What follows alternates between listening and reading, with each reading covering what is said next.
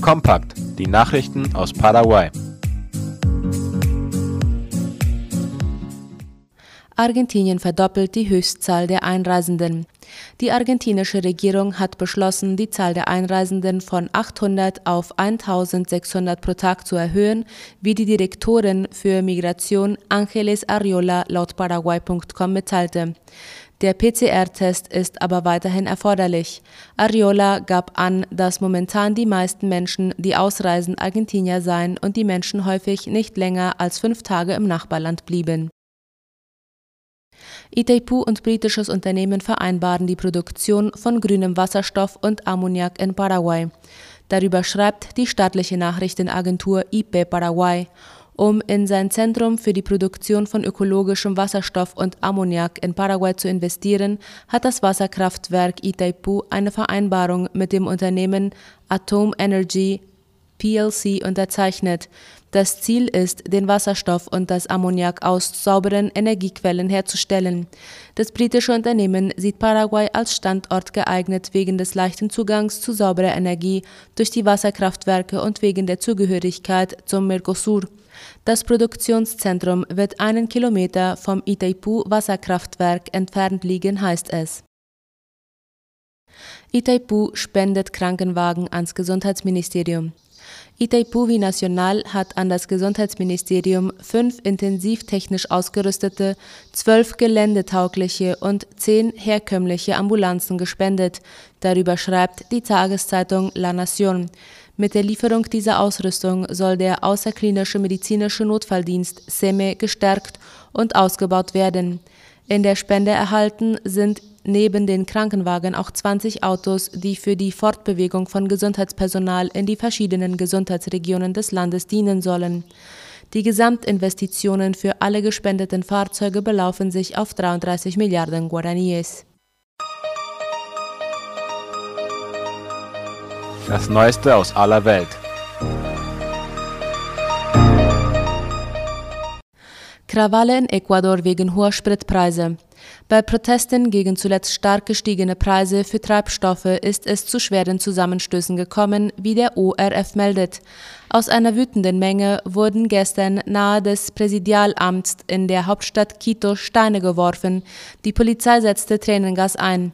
Mit Tränengas gingen die Sicherheitskräfte auch gegen Demonstranten vor, die Straßen am Stadtrand von Quito blockierten. Auch in anderen Landesteilen wurden Straßenbarrikaden aus Steinen und brennenden Reifen errichtet. Mindestens 37 Menschen wurden nach Angaben der Behörden festgenommen und fünf Polizisten verletzt. In Quito nahmen nach Angaben von Polizeichef Cesar Zapata etwa 1500 Menschen an den Protesten teil.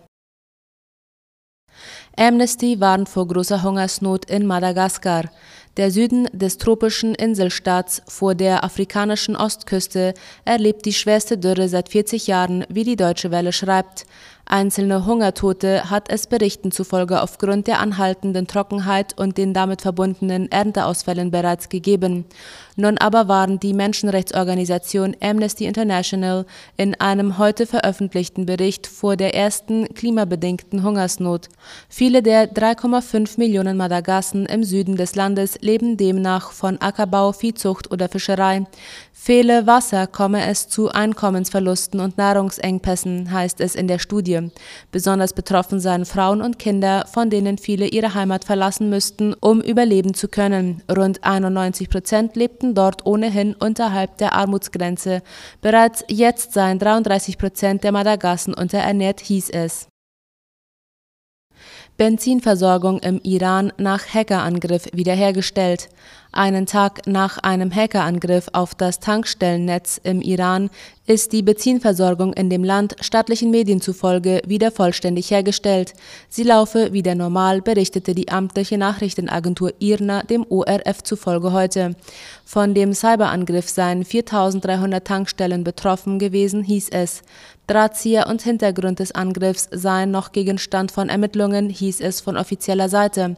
Nach dem Angriff hätten nur noch etwa 10 Prozent der Tankstellen den Betrieb aufrechterhalten können, wie das staatliche Fernsehen berichtete.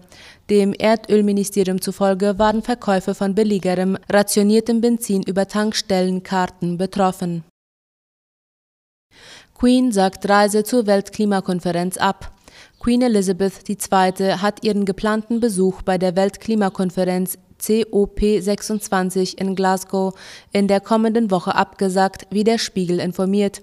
Ihre Majestät hat mit Bedauern entschieden, dass sie doch nicht nach Glasgow reisen wird, um am Montag an einem Empfang bei der COP26 teilzunehmen, teilte der Buckingham Palast mit.